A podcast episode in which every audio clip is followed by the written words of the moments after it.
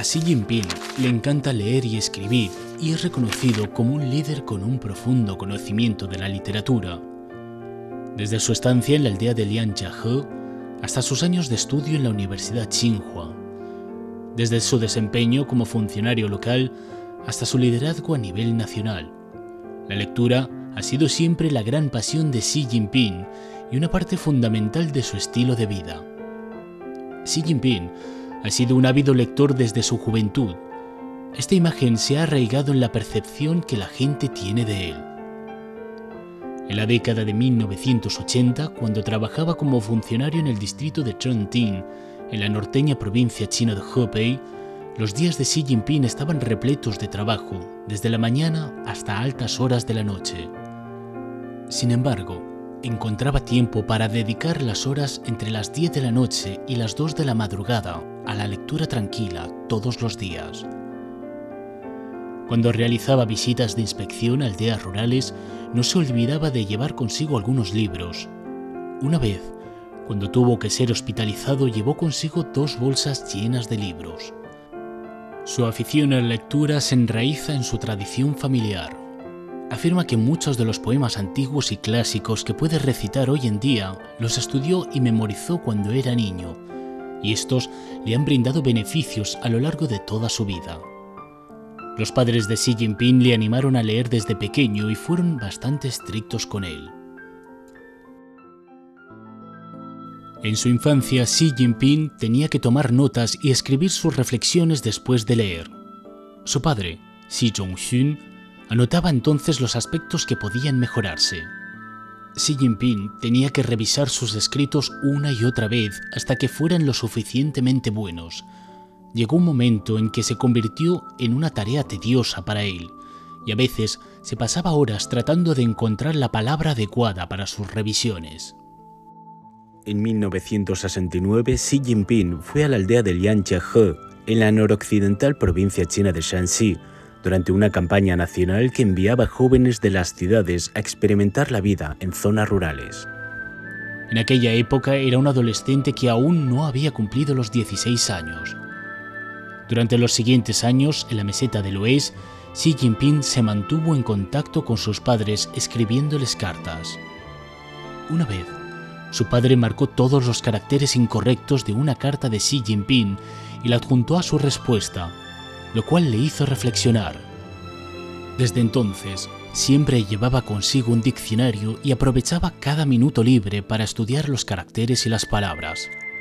Solía decir que sentirse mal por no saber lo suficiente despertaba en él la sed de conocimiento. Cuando Xi Jinping describió sus días en Lianjiahe, dijo que nunca sintió que los siete años en el campo hubieran sido un desperdicio de tiempo, porque llevaba un libro consigo cuando pastoreaba ovejas en la ladera, y sacaba el diccionario para aprender nuevas palabras cuando descansaba del trabajo en el campo. El conocimiento se adquiere poco a poco, y así aprovechó el tiempo para construir una base sólida para sus futuros estudios. En los muchos años transcurridos desde entonces, la lectura siempre ha sido una parte importante de la vida y el trabajo de Xi Jinping. Su afición a la lectura nunca ha cambiado por muy ajetreado que sea el trabajo, ni siquiera después de convertirse en el máximo dirigente de China. Xi Jinping afirma que la lectura es una importante fuente de conocimiento y sabiduría, y puede mantener nuestra mente activa y cultivar nuestras virtudes. Xi Jinping es un gran lector. En sus estanterías hay colecciones sobre culturas tradicionales de todo el mundo, clásicos marxistas leninistas y también varios libros de referencia, entre otros. Xi Jinping aprecia mucho la cultura tradicional china y conoce bien los clásicos de la antigüedad, como Analectas de Confucio, Actas del Gran Historiador, Anales de Primavera y Otoño y Espejo Integral para la Asistencia en la Gobernanza. Para él, la cultura desempeña un papel único e insustituible en la gobernanza de China. Ya que las ricas ideas filosóficas, el espíritu humanitario, los valores y las normas morales ayudan a ampliar la forma de pensar en la gobernanza de Estado. Xi Jinping también intenta utilizar la sabiduría transmitida por la historia para gobernar China, afirmando que las respuestas a muchas preguntas actuales pueden encontrarse en la historia. Una vez dijo, la historia nos ayuda a comprender los fracasos y éxitos del pasado y a aprender lecciones del ascenso y caída de los estados. A Xi Jinping también le gustaba leer clásicos universales y aún recuerda vívidamente lo que leía en su juventud. Cuando vivía en la aldea de Lanjiahe, a principios de la década de 1970, Xi Jinping leyó El Capital de Karl Marx tres veces, comparando diferentes versiones del libro de distintos traductores y tomando copiosas notas bajo la tenue luz de una lámpara de queroseno. Incluso podía recordar detalles del prólogo, el epílogo y las anotaciones del libro. Xi Jinping dijo que su generación estuvo profundamente influida por los clásicos rusos. Disfrutaba con Un héroe de nuestro tiempo, de Mikhail Lermontov, Guerra y paz, de León Tolstoy, así como de El don apacible, de Mikhail Solovyov. Asimismo, le inspiró mucho la lectura de Qué hacer, de Nikolai Chernyshevsky. También conoce a escritores estadounidenses como Walt Whitman, Mark Twain y Jack London, entre otros, pero le gustan especialmente las obras de Ernest Hemingway, por lo que en su visita a Cuba, Xi Jinping dedicó tiempo para visitar el rompeolas de Cojimar, donde Hemingway escribió el libro El viejo y el mar. Luego probó un refrescante mojito, la bebida favorita de Hemingway, en el Floridita, un famoso bar que solía frecuentar el aclamado escritor. Si expresó su deseo de experimentar por sí mismo lo que pasaba por la mente de Hemingway mientras escribía esas fascinantes historias y sumergirse en el ambiente del lugar para comprenderlo mejor.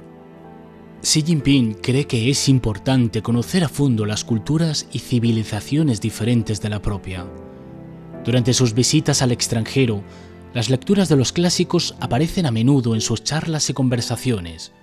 En Alemania, Xi Jinping recordó los viejos tiempos en los que recorría a pie 15 kilómetros por las colinas para pedir prestado un ejemplar de Fausto de Johann Wolfgang von Goethe. En Francia habló de Voltaire y en la India de Rabindranath Tagore. En octubre de 2015, Xi Jinping pronunció un discurso en Londres durante su visita de Estado al Reino Unido en el que recordó cómo las obras de Shakespeare habían influido profundamente en su forma de pensar sobre la vida en su juventud.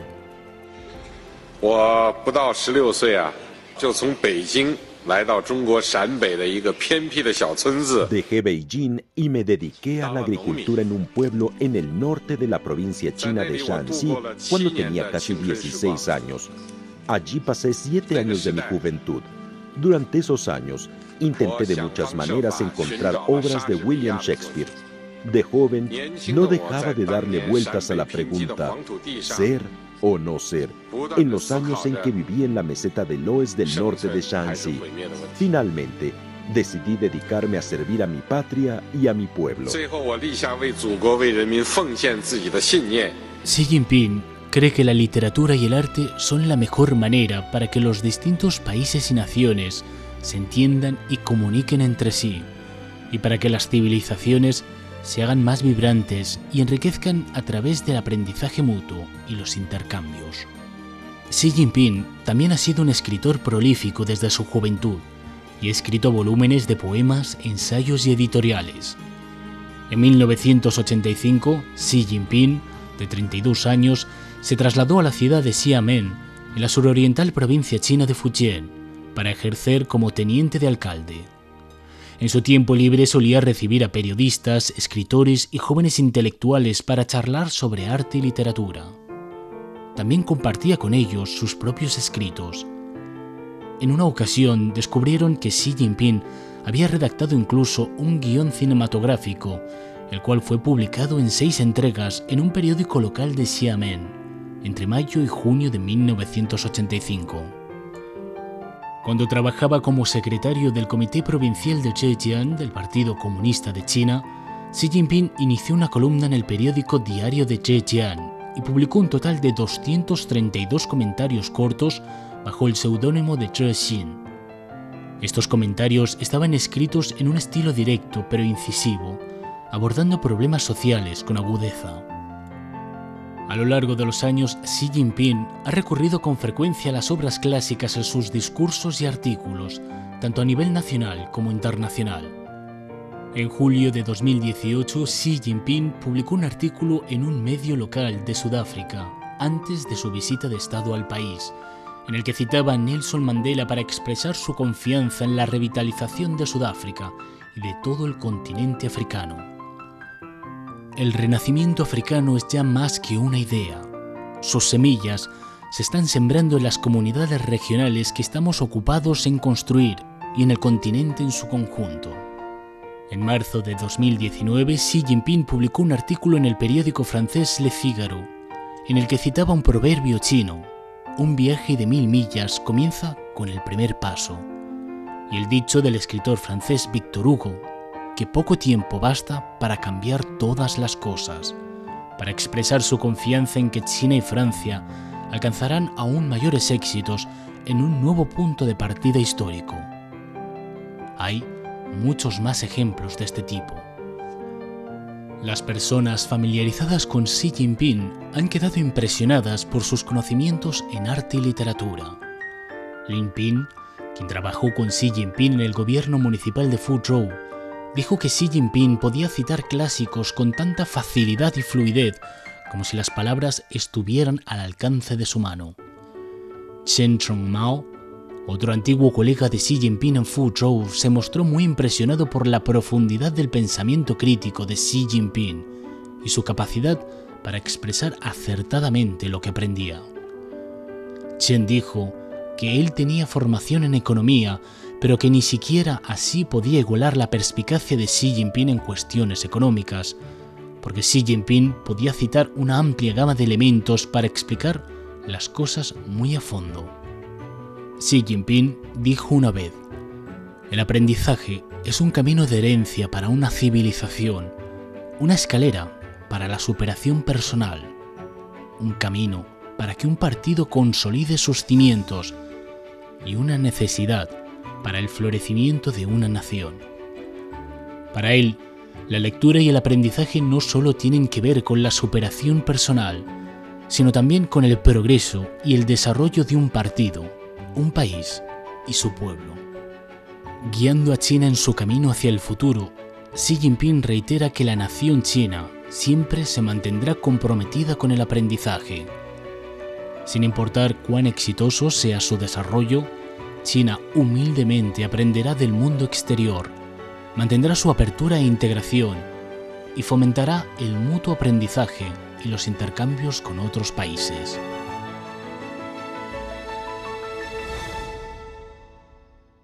Con este episodio damos por concluida la serie de podcast Historias de Xi Jinping, que explora las vivencias personales y profesionales del líder chino mientras desempeñaba diversos cargos gubernamentales a diferentes niveles en China y cómo estas experiencias han dejado una profunda huella en su estilo de liderazgo, definiendo su enfoque y visión para el país. Gracias por escucharnos.